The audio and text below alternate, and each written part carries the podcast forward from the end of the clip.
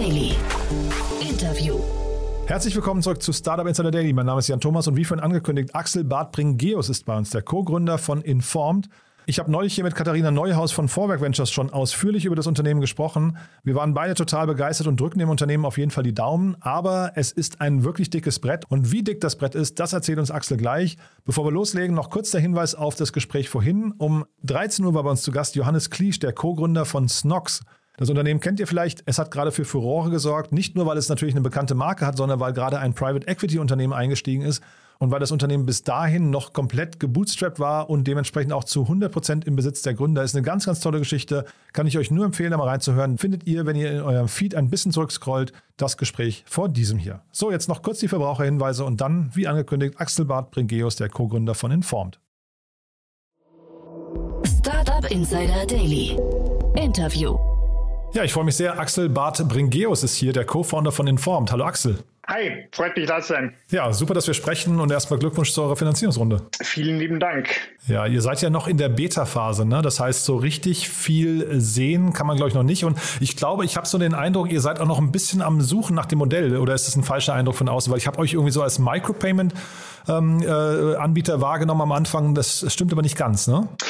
Das stimmt nicht ganz und äh, das Modell ist im Grunde genau dasselbe wie, wie, wie von Anfang an und wir sind jetzt, wie gesagt, richtig gesagt, in, in, in der Closed Beta Phase und auf informed.de SO kann man äh, mehr Informationen bekommen äh, mhm. dazu, zu was wir bauen. Aber im Grunde ist es genau das, was wir uns vor ungefähr einem Jahr ähm, ja, ins Auge gefasst haben. Und das ist, wir bauen eine Nachrichtenplattform, mit, wo man als Konsument in einem sehr innovatives Format Nachrichten konsumieren kann. Ja, das finde ich natürlich aus, aus Nutzersicht total spannend, was ihr davor habt. Ich hatte am Anfang gedacht, es wäre quasi so eine Art, deswegen komme ich drauf, äh, so eine Art Paywall-Ersatz, dass man quasi mit einem, mit einem Anbieter quasi dann irgendwie sich überall einloggen kann. Aber ihr macht es ein bisschen anders, ne? Wir machen es ein bisschen anders. Das heißt, was, was ähm, in der Informed App äh, fassen wir die wichtigsten Nachrichtenthemen äh, des Tages für dich zusammen.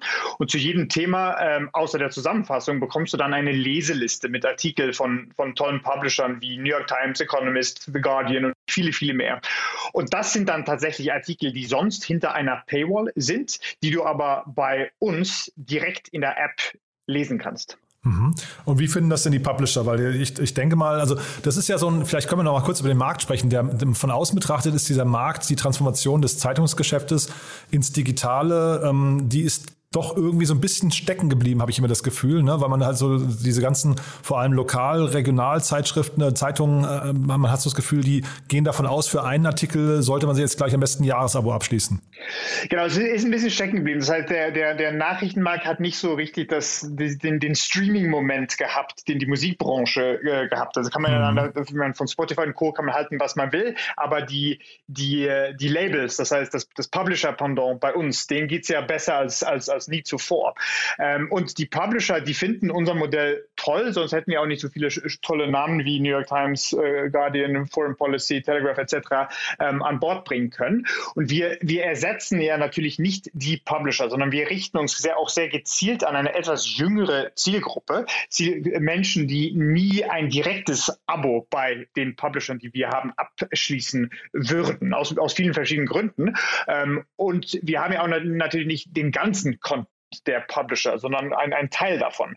Ähm, und die Publisher sehen das als ein toller halt äh, extra Revenue Stream, äh, der natürlich auf keinen Fall deren, deren Kernrevenue kannibalisiert oder nicht kannibalisieren äh, soll. Deshalb, deshalb arbeiten sie sehr, sehr gerne zusammen mit uns, weil sie halt auch einsehen, dass sie, wenn, wenn sie über ihre Kernzielgruppen hinauskommen wollen und da auch, äh, auch Einnahmen generieren wollen, dann, dann äh, genau, brauchen sie, brauchen sie äh, Partnerschaften wie, wie die, die wie Sie mich informiert haben.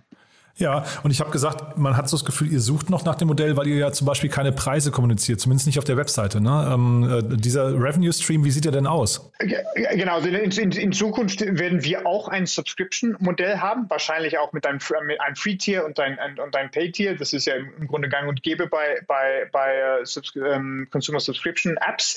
Ähm, genau, und, und die Publisher, die die zahlen wir dann das sind relativ unterschiedliche Modelle. Das heißt, das ist nicht wie Musikstreaming, wo es ein, ein Standardmodell gibt, wie man, wie, man, wie man Labels vergütet, sondern hier ist es flexibel. Es kommt auf den Publisher an, was der Publisher will, was wir wollen, wie viel konnten wir lizenzieren, ähm, etc.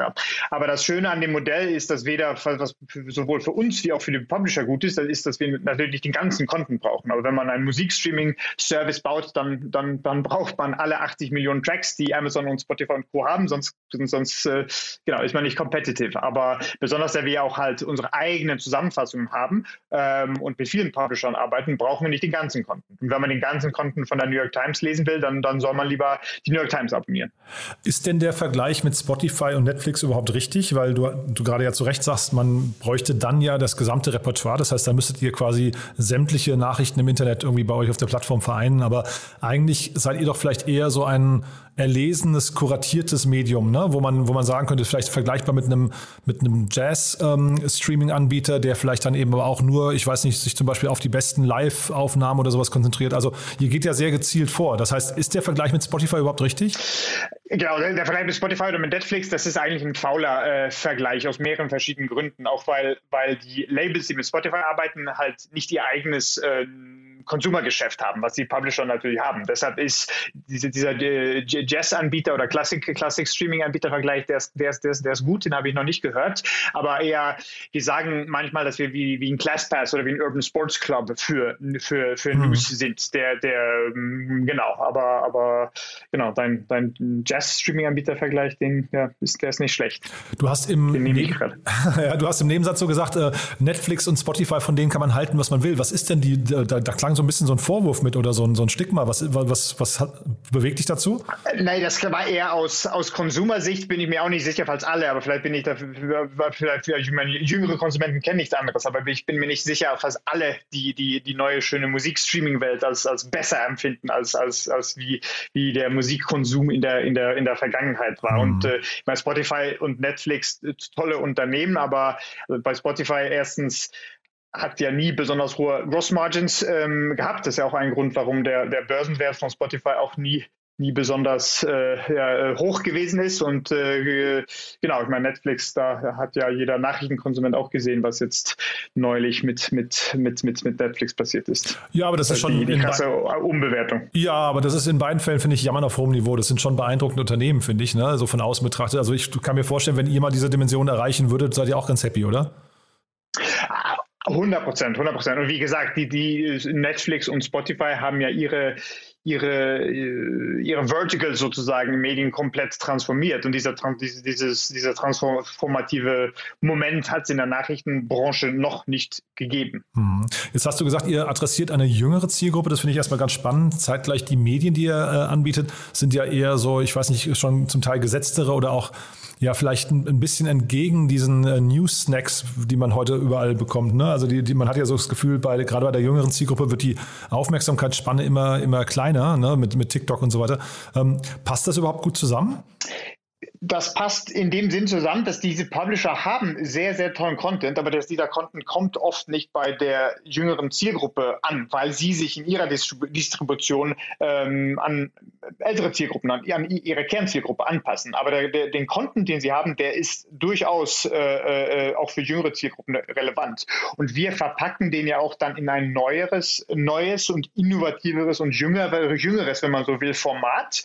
Ähm, und fassen ja auch selber Nachrichten zusammen. Und in der Zukunft werden wir nicht nur, äh, nur diese äh, bekannten, mit diesen bekannten Publishern arbeiten, sondern auch mit, mit, mit, mit Nischen-Publishern, mit Newsletter, äh, äh, äh, ähm, Newsletter oder Podcasts ähm, und so weiter. Aber das ist halt der, der, der Anfang, mit diesen, diesen tollen, großen Brands zu arbeiten. Mhm. Was sind denn dann so die, die äh, Herausforderungen für euch eigentlich gerade? Jetzt habt ihr relativ schnell die Finanzierungsrunde abgeschlossen. Vielleicht kannst du mal kurz erzählen, wo ihr eigentlich gerade steht, ja? Und dann Herausforderung, ist das dann eher hinter die Konsumenten zu gewinnen oder müsst ihr erst nochmal Publisher von euch überzeugen? Also ihr seid ja so ein zweiseitiger Marktplatz im Prinzip, ne?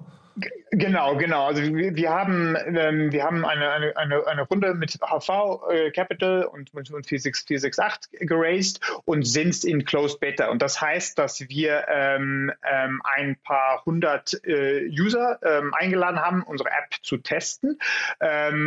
Und wir werden dann rausgehen, sozusagen releasen und launchen, wenn wir und unsere User äh, meinen, dass die App wirklich perfekt ist. Das heißt, auf der Publisher-Seite ähm, stehen wir sehr gut da. Wie gesagt, die Publisher arbeiten sehr gerne äh, mit uns.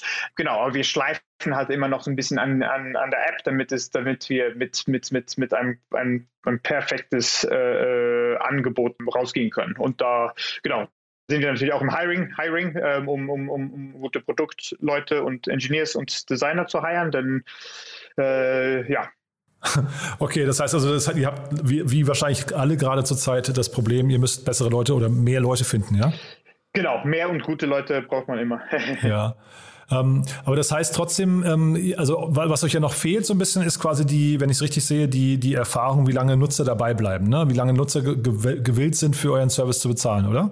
Ähm, das, wir, wir, haben, wir haben ja im Grunde auch äh, relativ neulich äh, angefangen, User in der App einzuladen. Das wollen wir aber auch sehr kontrolliert und iterativ äh, machen. Das heißt, wir laden, laden User ein ähm, und passen, passen die App dann an mit dem Feedback, das, mit dem Feedback und dem, das wir bekommen und mit den Daten, die wir, die wir haben. Denn man hat halt eine, eine Chance zu launchen und wenn wir launchen, wollen wir das auch mit einem, mit einem großen Bang machen und mit, mit einer App, die, die von Anfang an sehr, sehr gut ankommt. Und da, da werden wir uns die Zeit lassen, bis das auch wirklich perfekt ist und das äh, auch, da, da wir mit, mit, mit großen, tollen Publishern zusammenarbeiten, da wollen wir es auch, auch richtig machen.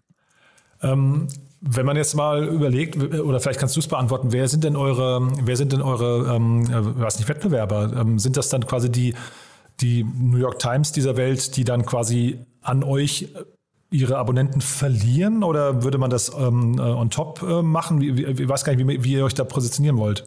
Seid ihr so ein ergänzendes Angebot? Die Wettbewerber sind eigentlich, wenn man das so banal sieht, ähm, Instagram, TikTok, alle die Apps, die du, die, die du auf deinem Handy hast und womit du sonst deine Zeit, Zeit verbringst. Ähm, wir gehen, wir richten uns ganz, ganz, ganz gezielt auch an, an oder an, an User, die nicht ein direktes Abo bei der New York Times oder bei der Economist ähm, haben. Ähm, denn äh, wir, da wir für die, den Publishern halt inkrementelle, inkrementelle Einnahmen äh, geben. Das heißt, dass äh, würden wir mit denen äh, competen oder deren Einnahmen kannibalisieren, da würde das Modell überhaupt nicht funktionieren. Mhm. Und hat denn, also vielleicht kannst du nochmal deinen Blick oder euren Blick auf den Journalismus heute ähm, oder das Geschäftsmodell des Journalismus, ähm, was ja leider ein Geschäftsmodell ist, muss man sagen. Ne? Ist ja irgendwie auch nochmal so ein bisschen schwierig, äh, vielleicht von der Positionierung her. Aber äh, geht es dem Journalismus generell gut und, und kann das hinterher eigentlich auch sein? Äh, ihr habt ja jetzt schon einen, wenn man das so bei euch auf der Webseite sieht, Ihr habt ja schon so einen Schritt in Richtung Social Network, ähm, da zumindest so, so ein Hauch von Social Network mit drin, in dem man bestimmten Fortleadern, glaube ich, äh, folgen kann.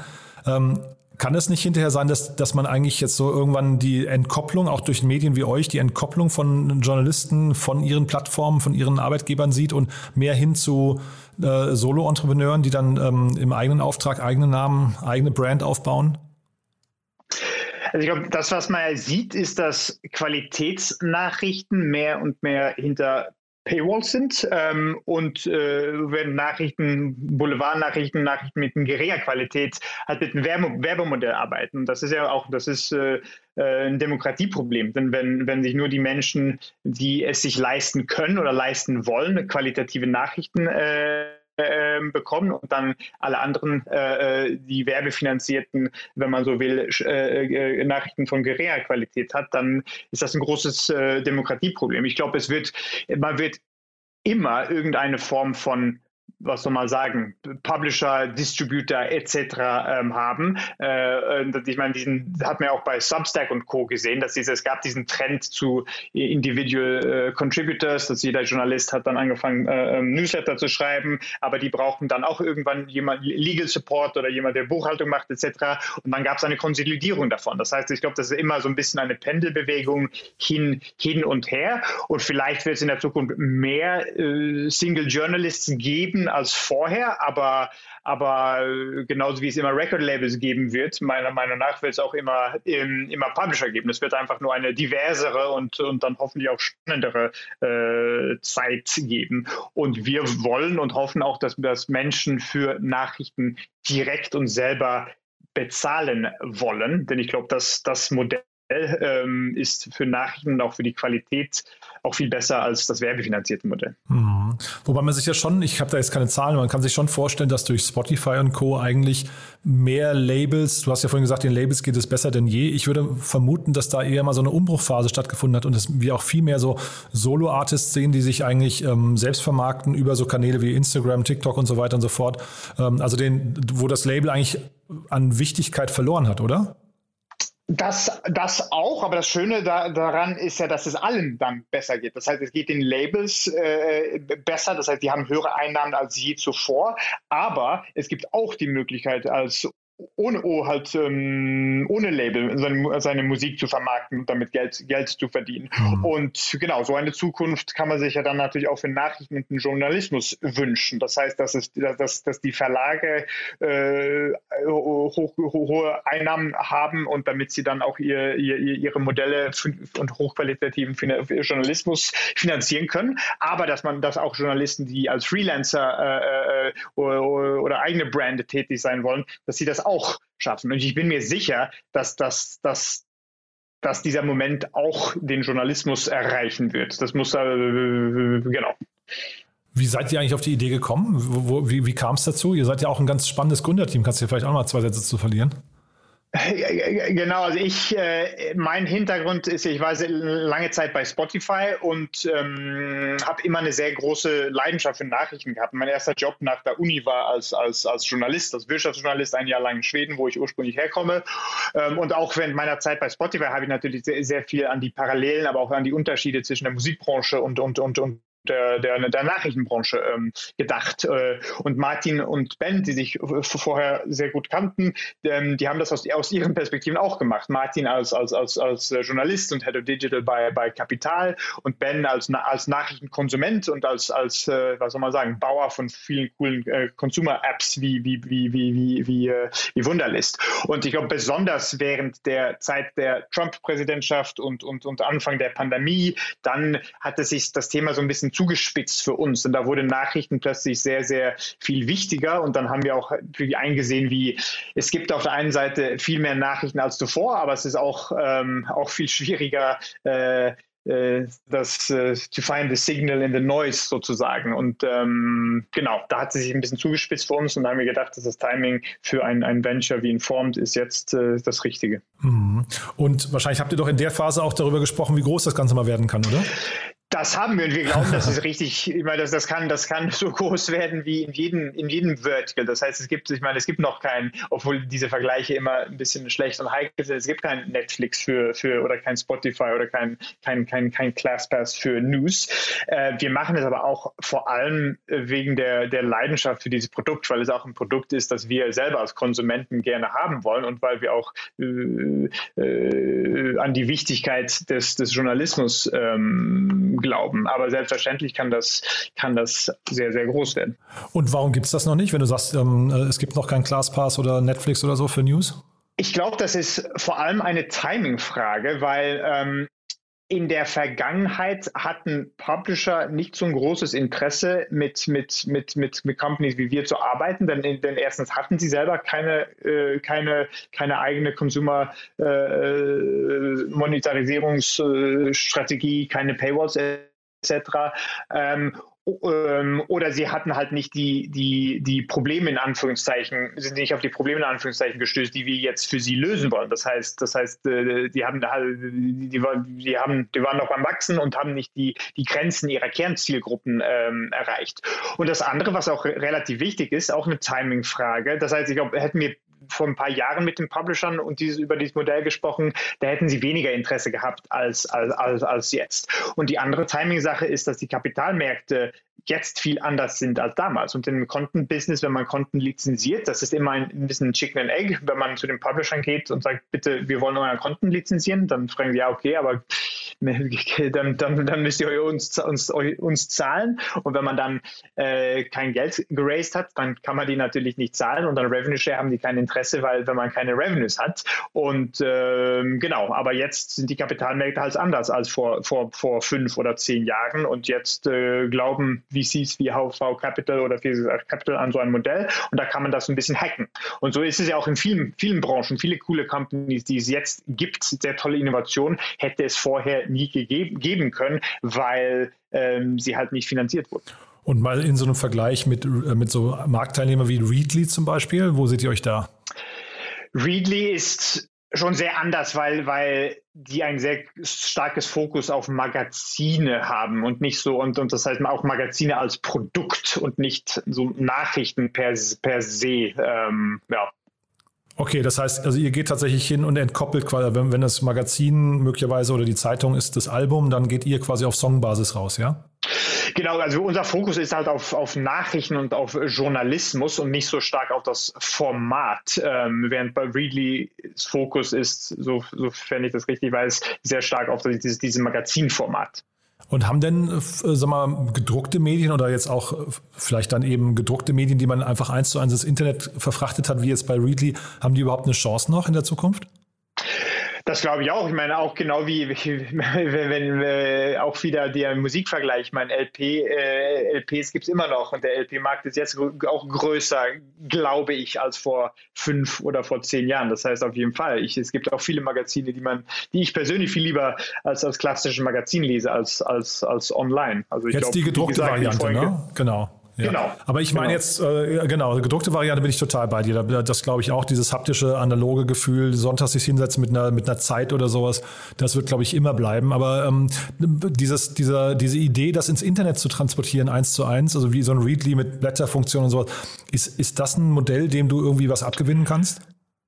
Das, da das nicht unser Fokus ist, bin ich ein bisschen überfragt, aber das, das, das glaube ich, das glaube ich auch. Also ich, ich glaube und, und hoffe, dass es ich meine, äh, User und Konsumenten sind ja jetzt auch viel bereit, viel mehr bereit dafür für Content zu zahlen und auch, auch für Nachrichten. Nachrichten, das Nachrichtenmodell oder das Journalismus, wenn man sich auf Magazine bezieht. Das Journalismusmodell ist ja eine, war ja einige Zeit einfach kaputt, weil es so viel kostenloses Content gab. Aber Menschen sind bereit für Content, für hochqualitativen, hochwertigen Content zu zahlen und da glaube ich, dass es für alle beziehungsweise für sehr viele Formate auch, auch Platz geben wird. Man muss halt so ein bisschen die richtige, was soll man sagen, wie gesagt, das richtige Format oder die richtige Distribution finden, damit das, damit man, damit man auch das ähm, den Hebel in dem Medium finde, findet sozusagen. Das heißt, wenn man ein, ein Offline-Magazin einfach im PDF-Format äh, wiedergibt, dann hat man ja zum Beispiel nicht die, dieselbe Bildqualität oder das mhm. haptische Gefühl oder so, aber dann kann man auf Multimedia-Ebene viele andere Sachen machen. Ähm, und da liegt, glaube ich, der, der Trick. Mhm. Dann vielleicht nochmal letzte Frage, so ein kleiner Ausblick, wenn wir Ende des Jahres wieder sprechen würden, was ist bis dahin passiert?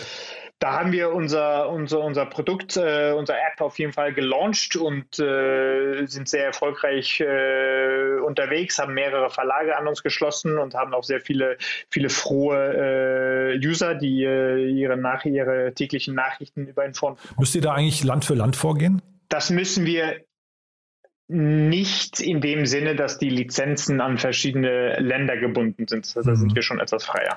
Das heißt, wenn ihr jetzt also, sagen wir, aus Frankreich irgendwie Nutzer gewinnen würdet, die sagen, sie möchten über euch die New York Times konsumieren, das geht schon, ja?